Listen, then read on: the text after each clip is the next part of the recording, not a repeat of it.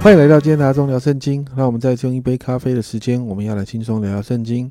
今天我们要来读马可福音的第十章，在一到十二节提到耶稣到了约旦河附近，他照常教导这一群人。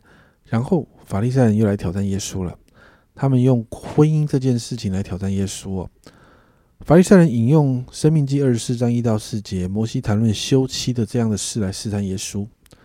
可是，当我们回到《生命记》的这四章的呃这四节的经文啊，摩西一开始是这样说的：人若娶妻以后，见他有什么不合理的事，那前三节是个条件句，也就是一个假设的状态，并且提到呢妻子有不合理的事，那这个不合理的事可能是犯奸淫啊，或者是做了一些不合神律法的事情，而最终的结论，其实在《生命记》的二十四章四节。打发他去的前夫呢，不可在妇人玷污之后再娶她为妻，因为这是耶和华所憎恶的，不可使你耶和不可使耶和华你的神所赐为业的玷所赐为业之地被玷污了。也就是说，这个前夫不可以再把他娶回来，因为这一切的发生都要回到人犯罪之后的结果。所以耶稣的回答很有趣哦，你看第六节，但从起初创造的时候，神造人是造男造女。耶稣回到了创世纪神造男女的原本的意义，也就是人要离开父母与妻子联合，二人成为一体，要建立一个家庭啊，这才是夫妻真实关系当中的含义啊。所以耶稣用这样的方式。啊！回答法利赛人，而回到屋子内的时候呢，门徒就问他这件事情哦。耶稣就开始门训门徒了。耶稣做了一个结论，在十一、十二节，耶稣对他们说：“凡休妻另娶的，就是犯奸淫，辜负他妻子了。那妻子若离弃丈夫另嫁，也是犯奸淫。所以，基本上耶稣不是鼓励离婚这件事情的。”接着十三到十六节，有人。看到有个人，有人呢带着孩子要来给耶稣啊祷告啊，那门徒就阻止了。经文提到耶稣对于门徒这样的动作感到很生气啊，耶稣就再一次提到在十四、十五节，让小孩到我，让小孩子到我这里来，不要禁止他们，因为在神国的正是这样的人。我实在告诉你们，凡要承受神国的，若不像小孩子，断不能进去。接着呢？在十七到三十一节，这个很长的经文就提到，一个少年财主来见耶稣。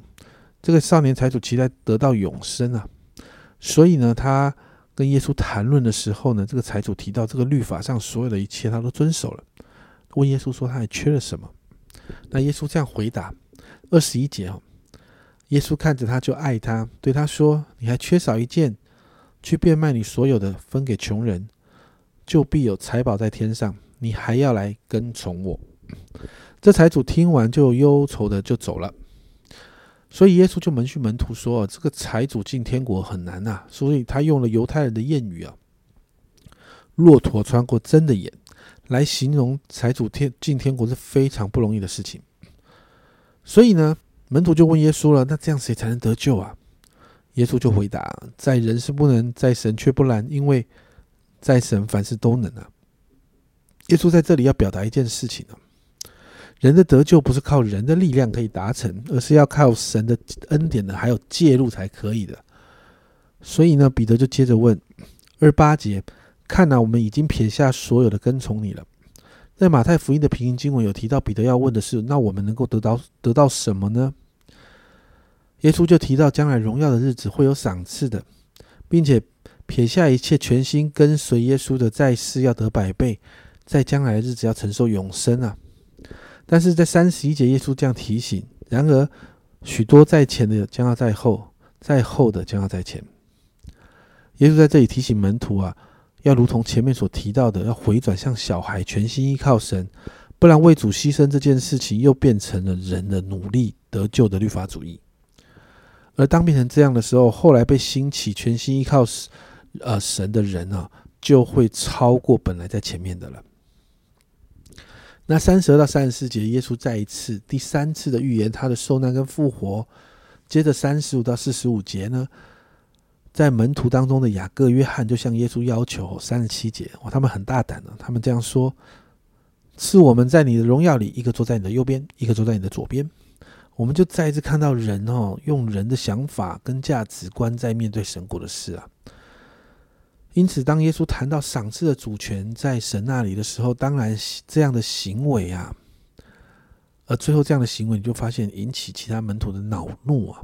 所以耶稣就借此分享仆人领袖的教导，在四十三到四十五节，耶稣这样说：“只是在你们中间不是这样啊，你们中间谁愿为大，就必做。”你们的用人，在你们中间，谁为谁愿为首，就必做众人的仆人。因为人子来，并不是要受人的服侍，乃是要服侍人，并且要舍命做多人的赎价。耶稣就是这样成为人的榜样。最后呢，你看到四十六到五十二节，就谈到耶稣医治瞎子巴迪买。这个巴迪买在人生的谷底，听到耶稣来到，他就决定奋力一搏，在人群中呼喊着耶稣。甚至有些时候呢，有人来阻止他的时候，他就越发大声的呼喊，直到耶稣听见了。这个举动其实是一个信心的行为啊，对于耶稣能够改变他的人生是有信心的，而这一份信心让耶稣停下来。所以在五十二节，耶稣说：“你去吧，你的信救了你。”瞎子立刻看见，就在路上跟随耶稣。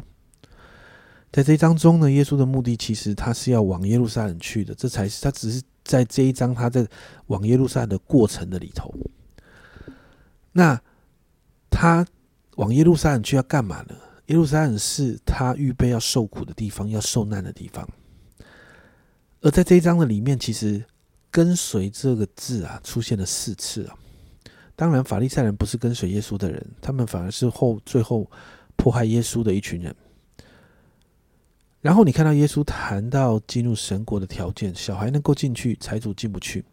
小孩依靠神，小孩是单纯的，而门徒呢，跟随耶稣最终的想法呢，要的是那一份权柄荣耀。你就看到财主啦，这群门徒啊，他们说要跟随耶稣，要得到永生，要跟随神，但其实好像不像小孩那样子。家人们，我们跟跟随耶稣、跟从耶稣的时候。我们的心在想什么？耶稣的心是要到耶路撒冷去完成救恩。耶稣的心，耶稣这一份心，家人们，我们明白吗？我们是不是知道耶稣在做什么？我们跟随耶稣，我们想要得到的是什么呢？这真是我们要好好想想的。我们如果按着耶稣的心意来跟随他的时候，其实那些荣耀、那份权柄，或者是我们身边的财物等等。好像就不是那么的重要，而是我们可以回转像那个小孩一样，单纯的依靠神，单纯的跟随主，然后单纯的享受天父的看守、保守、看顾、恩典。